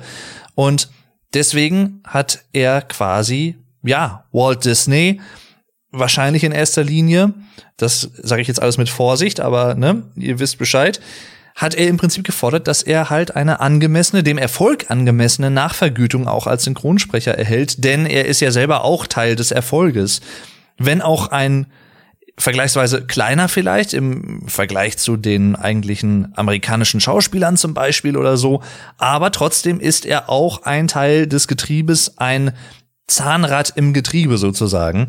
Und da kann ich ihn durchaus verstehen. Aber natürlich war es trotzdem komisch, denn wenngleich, wie gesagt, ich David Nathan für einen der besten aktiven Synchronsprecher Deutschlands aktuell halte, Markus Off hat dieses etwas äh, ja angetrunkene, dieses joviale Gehabe von Jack Sparrow und Johnny Depp in dieser Rolle wirklich gut getroffen und es ist halt immer schwierig, auch da könnte man jetzt stundenlang drüber sprechen, ne, das Thema feste Synchronsprecher, die, ich sag jetzt mal bei Serien, drei Staffeln fest dabei waren. Jeder kennt und liebt sie, kennt den Klang der Stimme, kennt die vielleicht in manchen Fällen auch als Stammstimme für, also als Stammsprecher oder Sprecherin für einen Schauspieler oder eine Schauspielerin.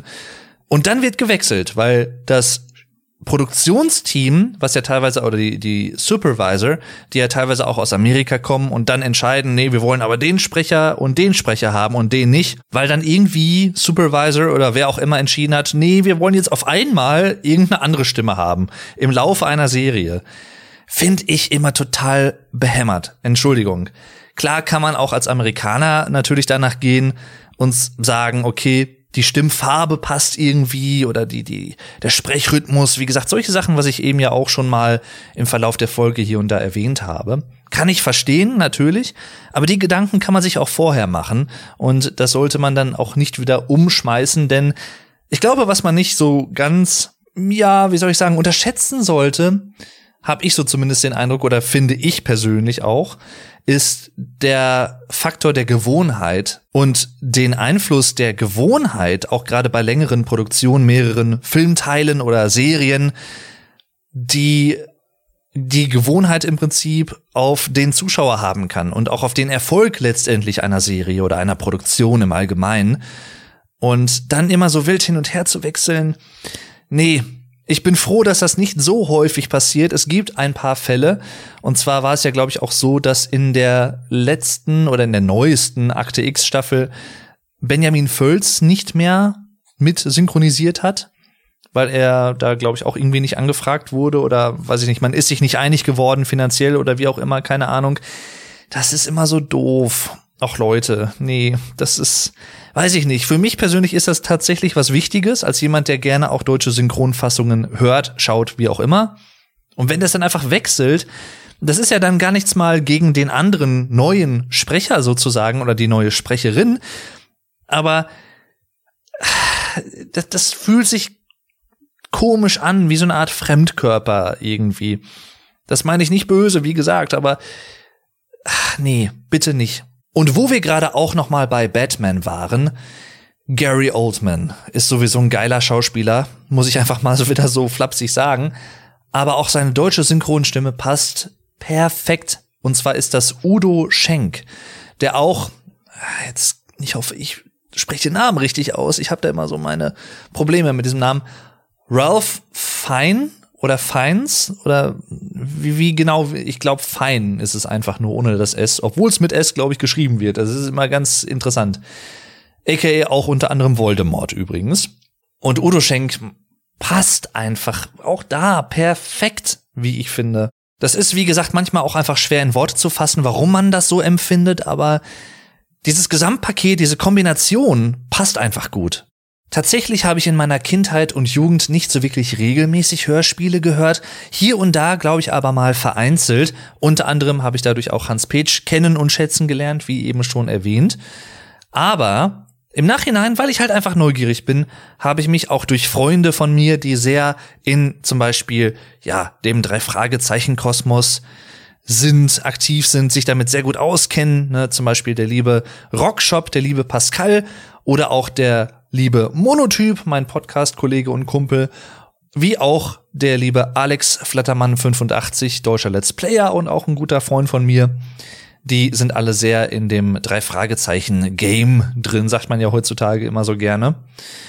Und ich habe mir, weil ich wie gesagt einfach neugierig bin, auch mal eine Dokumentation, eine Reportage angeschaut über Heike Dine Körting.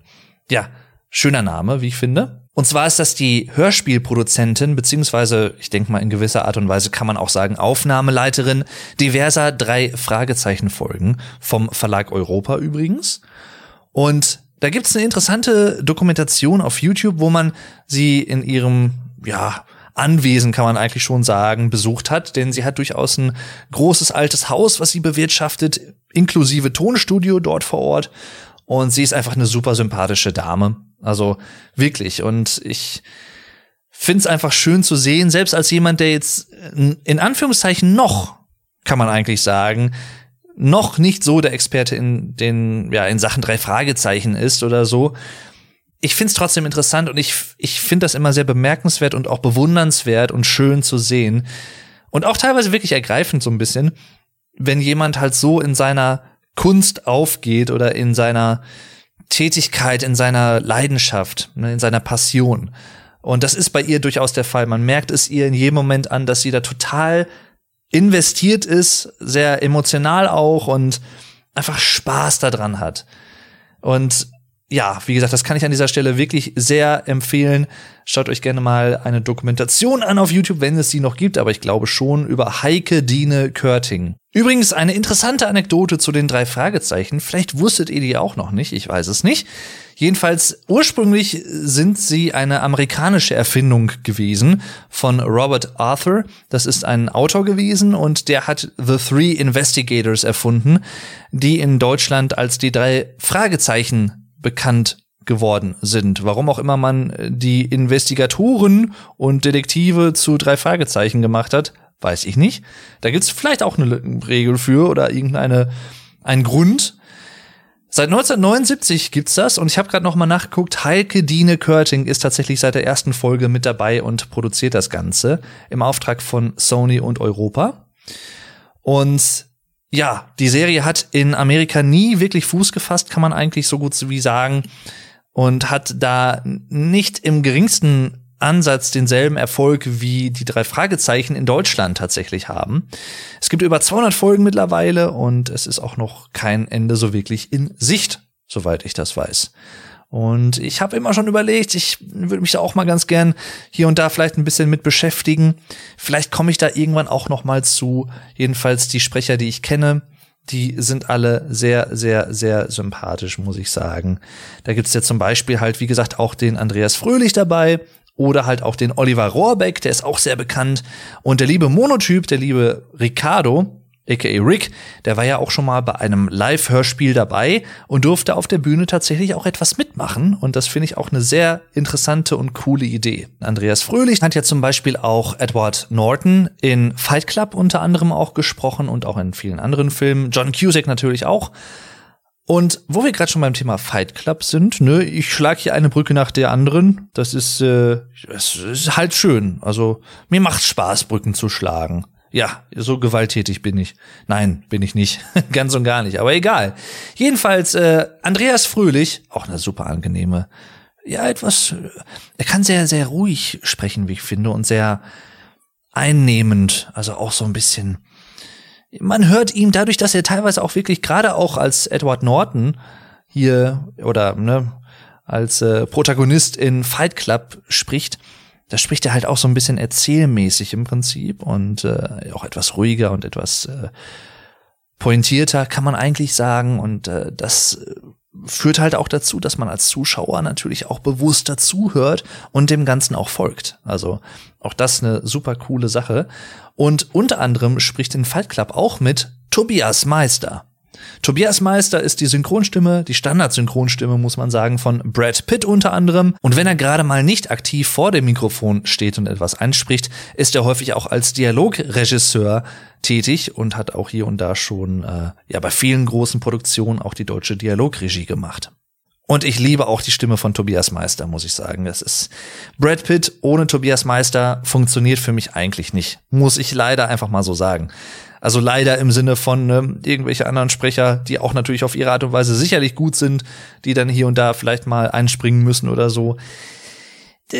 Ja, weiß ich nicht. Das fühlt sich komisch an. Wie gesagt, ich habe es ja eben schon erwähnt, dass irgendwie die Macht der Gewohnheit ist es natürlich und man kann natürlich auch mit Fug und Recht vielleicht behaupten, dass es mein Problem ist in dem Sinne, in Anführungszeichen, dass ich mich nicht da auf etwas anderes einlassen kann in dem Moment. Aber ja gut, dann ist es so. Aber nein, ähm, wie gesagt, das ist ja einfach auch nur noch mal ein Zeichen dafür, wie gut das teilweise passt und wie gut auch die Sprecher sind. Also Tobias Meister ist ja auch schon seit ein paar Jahrzehnten dabei und der ist bis heute immer noch gut unterwegs und spricht immer noch viel. Also einfach nur Hammer.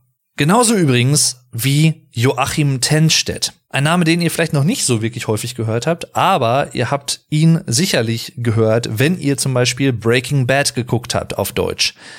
Denn er hat dort nämlich Brian Cranston synchronisiert, aka Walter White. Geniale Serie übrigens, Breaking Bad, falls ihr sie noch nicht gesehen habt. Tut euch den Gefallen, tut nicht nur mir den Gefallen, das auch gerne, aber tut euch den Gefallen, schaut euch Breaking Bad an. Auch wenn die Serie mittlerweile schon etwas älter ist, ich glaube angefangen 2013 oder so, kann das sein? Oder war sie 2013 zu Ende? Nee, ich glaube 2013 hat sie angefangen, ne? Jedenfalls ist schon ein paar Jahre alt, aber das hat überhaupt nichts auszusagen das ist einfach eine von vorne bis hinten extrem hochwertig, gut durchdachte, sehr unterhaltsame, aber durchaus auch spannend gemachte Serie. Also wirklich. Breaking Bad, absoluter Tipp von mir. Und ich habe vor Aufnahme des Anfangs oder dem, des ersten Teils dieser Folge sozusagen schon überlegt, irgendwas, ich, Joachim Tenstedt, ich wusste, dass ich vor ein paar Wochen erst, das ist noch gar nicht lange her, irgendwas geschaut hatte mal wieder. Und da habe ich ihn auch als Synchronsprecher gehört und fand den auch immer schon cool, wusste aber nicht, dass er der Synchronsprecher war in der gewissen Rolle, in dem gewissen Beispiel, was ich da meinte. Und ich kam nicht drauf, was es war. Und dann kam ich drauf, dann ist es mir gestern wieder eingefallen, wie auch immer. Und zwar hat er nämlich unter anderem auch synchronisiert Werner von Kreu. Ja, das ist kein Schauspieler oder so, sondern das ist äh, ein alter Archäologe, ein Mentor gewesen von Lara Croft. Unter anderem taucht er nämlich auf in Tomb Raider 4 The Last Revelation im ja, Tutorial in Angkor Wat am Anfang zum Beispiel. Und den spricht Joachim Tenstedt. Und ich ich fand seine Synchro immer schon cool, weil die halt auch so ein bisschen so, ja, wie soll ich sagen, auch gerade als Werner von Kreu so ein bisschen übermütig ist und ne, so, ja, ich weiß alles irgendwie ein bisschen besser als Lara und ich zeig ihr mal, wo der Hase langläuft, ne, dann sagt er sowas so wie, tauchen Sie durch die Öffnung, tauchen Sie durch die Öffnung und so, macht dann richtig Stress und dann, ich halte Ihnen den Fehdehandschuh hin, mein Kind. Und so. Also er betont das wirklich auch sehr suffisant so ein bisschen und sehr so von oben herab und äh, ja, ist einfach wirklich gut synchronisiert, wie ich finde. Und dann fiel mir mal so auf, Moment, das ist ja Walter White. Nein, also es ist Joachim Tenstedt. Und das hat mich total geflasht, weil ich kenne Tomb Raider 4 schon seit pff, über 20 Jahren und mir hat's immer gefallen, wie er synchronisiert war und wusste aber nie, wie der Synchronsprecher heißt. Und ja, das war sehr interessant. Aber wo wir gerade auch vielleicht bei Tomb Raider und wo wir gerade auch bei Tomb Raider sind, kann man ja auch mal erwähnen. Achtung, ja, sie heißt so Marion von Stengel. Ja, ist ein geiler Name, ne? Und zwar hat sie nämlich Lara Croft in der deutschen Fassung der ursprünglichen Tomb Raider Teile gesprochen, kann man eigentlich sagen, beziehungsweise ich glaube, in Teil 3 war es tatsächlich eine andere Sprecherin, die aber nicht, also die fand ich nicht so gut auf Lara Croft. Aber unter anderem in Tomb Raider 4 wurde sie von Marion von Stengel gesprochen, die auch hier und da schon mal Werbeclips zum Beispiel gesprochen hat oder so. Und ja, eine sehr schöne, warme, einladende, bezirzende, charmante Damenstimme. Muss man wirklich sagen. Und dasselbe gilt auch unter anderem für Claudia Urbschat-Minges. Auch ein interessanter Name. Und zwar, wenn ihr sie nicht als Standard-Synchronstimme von Angelina Jolie kennt und auch da als Lara Croft in den beiden alten Tomb Raider-Filmen Anfang der 2000er, die ja keine filmischen Meisterwerke sind, aber man kann sie mal gucken. Oder unter anderem als äh, Synchronstimme zu Jada Pinkett Smith How to Get Away with Murder kennt ihr vielleicht. Dann habt ihr sie zumindest schon oder häufig auch vielleicht sogar schon, vielleicht sogar täglich gehört, ohne es zu wissen. Denn Claudia Obstadt-Minges ist auch die Stimme der Tagesschau oder des Tagesschau-Intros. Das ist nämlich immer die Dame, die sagt, hier ist das erste deutsche Fernsehen mit der Tagesschau. Und so. Das ist Claudia Urbstadt-Minges, aka Angelina Jolie auf Deutsch sozusagen. Und ja, deswegen, es ist, und sie klingt auch stimmlich, wie ich finde, zumindest so ein bisschen ähnlich wie Marion von Stengel. Deswegen, für mich persönlich ist, sind Marion von Stengel und Claudia Obstadt-Minges beide Lara Croft, sind sie ja de facto in dem Sinne auch. Und äh, ja, passt halt auch wirklich gut, weil, wie gesagt, klanglich durchaus eine ähnliche Farbe, eine ähnliche Stimmfarbe zumindest auch. All das, was ich erzählt habe, führt natürlich auch unweigerlich zu einem entscheidenden Thema, wenn es hier um Synchronsprecher und Synchronfassungen im Allgemeinen auch geht. Und zwar Synchronfassung versus Originalversion oder O-Ton sozusagen. Und in Deutschland ist es so, das ist vor allem eine Information, die wahrscheinlich für Leute interessant ist, die jetzt nicht aus Deutschland kommen oder regelmäßig hier sind. Es ist nicht so, dass in Deutschland regelmäßig in allen Kinos oder auch Kinoketten O-Ton-Versionen oder Originalversionen von Filmen laufen. Hier und da ist das so, also in größeren Kinos beziehungsweise auch größeren Kinoketten gibt es teilweise auch vereinzelt Vorführungen, wo dann Filme im O-Ton laufen, im, im englischen Original sozusagen. Aber das ist längst nicht gang und gäbe. Und es ist eigentlich eher so, dass fast alles in Deutschland synchronisiert wird das muss man ja auch mal sagen, und das ist jetzt nicht irgendwie eine Wertung von mir selbst, sondern das ist etwas, was auch immer wieder von Synchronsprechern oder auch Leuten aus der Branche erwähnt wird. Die deutsche Synchronszene ist durchaus weltweit mit einer der hochwertigsten, vielleicht sogar die hochwertigste im direkten Vergleich, was auch unter anderem einfach damit zu tun hat, dass wir da so viel mitmachen und dass wir da so aktiv sind. Denn in anderen Ländern, auch in Europa teilweise, ist es so, dass Filme zum Beispiel nicht immer in die Landessprache übersetzt werden und nochmal neu eingesprochen werden. Da werden zum Beispiel dann einfach die englischen Originalversionen gezeigt, vielleicht mit Untertiteln, wenn überhaupt, aber das war's dann auch. Und in Deutschland machen wir uns die Mühe, durch eine lang erwachsene Tradition, kann man eigentlich sagen, nach der Stummfilmzeit und dann ne, mit Hollywood und sowas und auch der Nachkriegszeit, wo dann auch in Deutschland vermehrt nochmal wieder neue Filme gedreht wurden und alles sich danach auch so ein bisschen weiter diversifiziert und modernisiert hat. Da hat sich dann im Laufe der Zeit auch mit Hörspielen, vor allem natürlich auch im Radio ursprünglich auch noch und dann später auch auf Kassetten, CDs, wie auch immer, im Internet, Streaming bis heute. Da hat sich im Laufe der Jahre und Jahrzehnte vor allem auch eine durchaus beträchtliche große Szene entwickelt Und die haben wir bis heute und davon zehren wir natürlich auch, weil ja, ich persönlich hätte auch nichts dagegen, Filme im O-Ton zu schauen. Das tue ich manchmal auch, aber es ist tatsächlich häufig so, dass wenn ich weiß, okay, es kommt Film XY raus mit amerikanischem Schauspieler XY, ich sag mal zum Beispiel, ein gutes Beispiel, muss ich einfach mal sagen, ohne ihm was Böses zu wollen, aber ein Film mit Bruce Willis.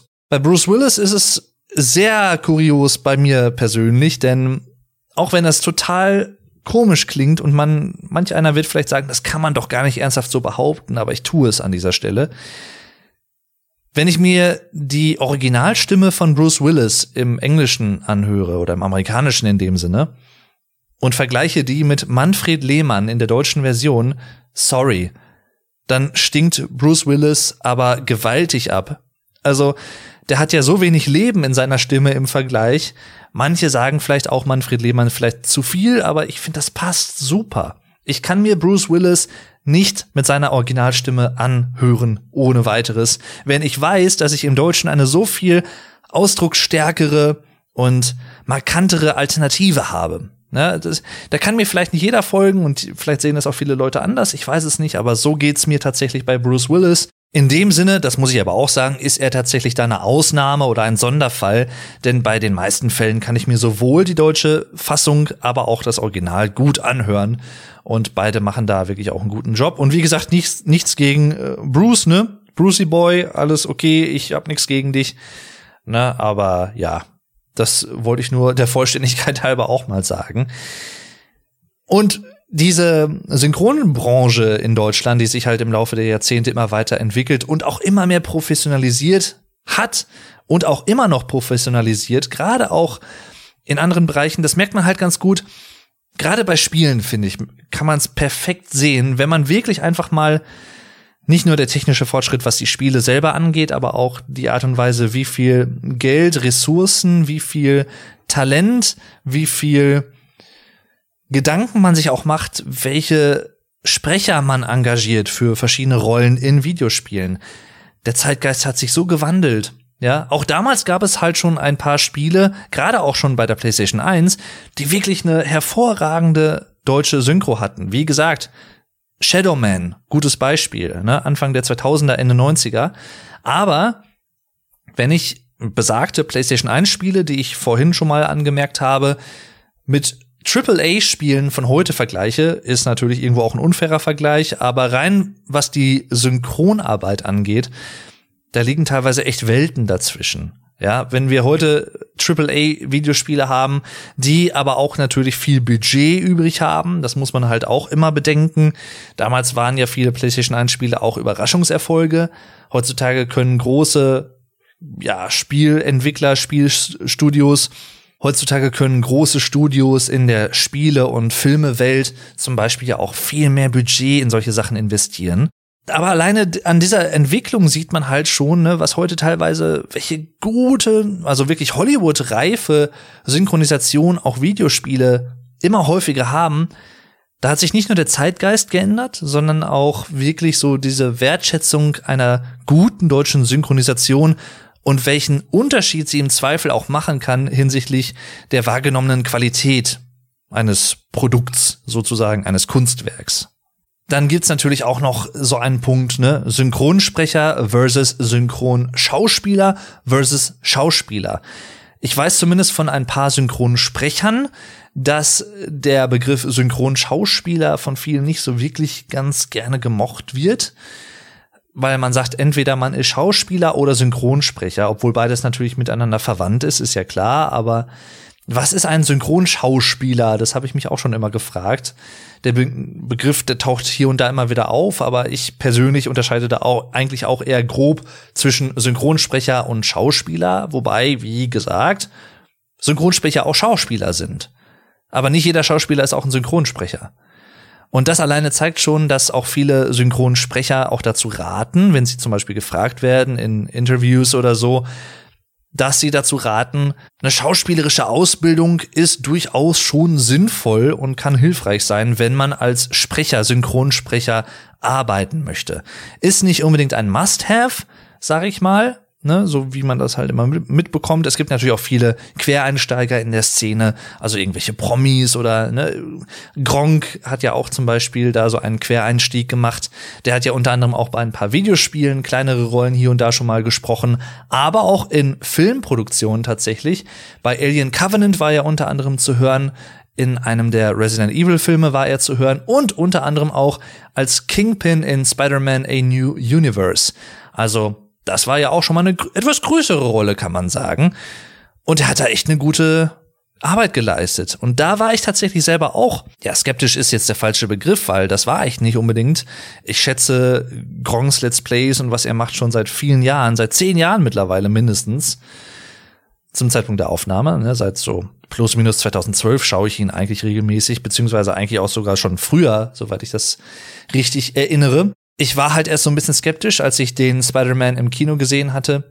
Kann er das gut so oder kann ich das gut abstrahieren? Ich drück's mal so rum aus, dass das gerade Gronk ist, der da spricht und ich konnte es. Natürlich ist es mir aufgefallen. Das wäre auch komisch, wenn nicht. Aber ich konnte trotzdem so eine Art so, ja, wie soll man sagen, eine Trennwand für diese Zeit aufbauen oder eine, eine Art Trennlinie ziehen zwischen Gronk, dem Let's Player und Streamer, und Gronk, dem Synchronsprecher. Das gelingt aber natürlich nicht jedem so gut. Das kann ich schon verstehen. Und es gibt auch viele Stimmen, die sagen, ach, irgendwie wieder hier so ein YouTuber, der jetzt auch synchron gesprochen hat und so. Ach nö, okay, es soll jedem unbenommen sein, seine oder ihre Meinung, aber ganz ehrlich, wenn ich das mal mit anderen Leuten vergleiche, die so im Medienkosmos, ich wollte gerade schon Medienzirkus sagen, auf YouTube unterwegs sind, da haben viele meiner Meinung nach eine Stimme, die sich wirklich überhaupt nicht für sowas anbieten würde und es trotzdem machen. Und Gronk hat eine angenehme Stimme, der kann das gut, der passt auch auf solche Rollen, zum Beispiel wie Kingpin. Also, ja, das spricht für mich jetzt nichts gegen, ehrlich gesagt. Und zu guter Letzt, ich hätte jetzt noch viele, viele andere Namen erwähnen können. Ein paar habe ich hier noch auf der Liste, aber ich glaube, das soll das im Großen und Ganzen erstmal sein. Aber einen, den muss ich unbedingt noch erwähnen. Und zwar bin ich da ein bisschen voreingenommen, sag ich mal, aber erst seit ein paar Tagen tatsächlich. Und zwar ist die Rede von Sascha Rotermund. Ja, ist vielen Deutschen gut bekannt als die deutsche Stimme für Benedict Cumberbatch. Ja, auch ich bin eine Cumberbatch. Super Sprecher. Und das Spannende ist, das wusste ich nicht. Der werte Herr kommt aus meiner Stadt. Der kommt aus Arnsberg. Ja, so klein ist die Welt. Sascha Rotermund, Synchronsprecher, auch für viele Videospiele zum Beispiel, unter anderem als Sebastian Castellano oder Sebastian, wie auch immer man ihn aussprechen möchte, in The Evil Within, Horrorspiel, oder auch unter anderem als Garrett im Thief Reboot von 2014 und auch in vielen anderen Produktionen. Und ich mag seine Stimme auch sehr. Wie gesagt, ich bin da ein bisschen voreingenommen, aber das stimmt auch irgendwie nicht so ganz, weil ich kenne seine Stimme halt schon seit mehreren Jahren, auch durch verschiedene Produktionen, fand ich schon immer sehr angenehm. Und dass er natürlich aus meiner Stadt kommt, macht ihn natürlich noch mal ein bisschen sympathischer, sowieso noch. Also, das muss ich schon sagen. Deswegen, ja, Sascha Rotermund an dieser Stelle, ne, liebe Grüße, falls du, falls sie das irgendwo hören oder so, oder du das hörst oder wie auch immer, du, sie, es ist immer so eine Sache. Ansberger müssen sich duzen. Nein, müssen sie nicht, aber, ne. Jedenfalls Sascha Rotermund auch ein großer seines Fachs meiner Meinung nach. Und zu guter Letzt möchte ich noch einen kleinen Tipp abgeben. Ein, äh, ja, Geheimtipp ist es im Prinzip nicht, ist eigentlich relativ bekannt, wenn man sich für das Thema interessiert und nach Videos dazu sucht. Und zwar der YouTube-Kanal Die Mediapaten.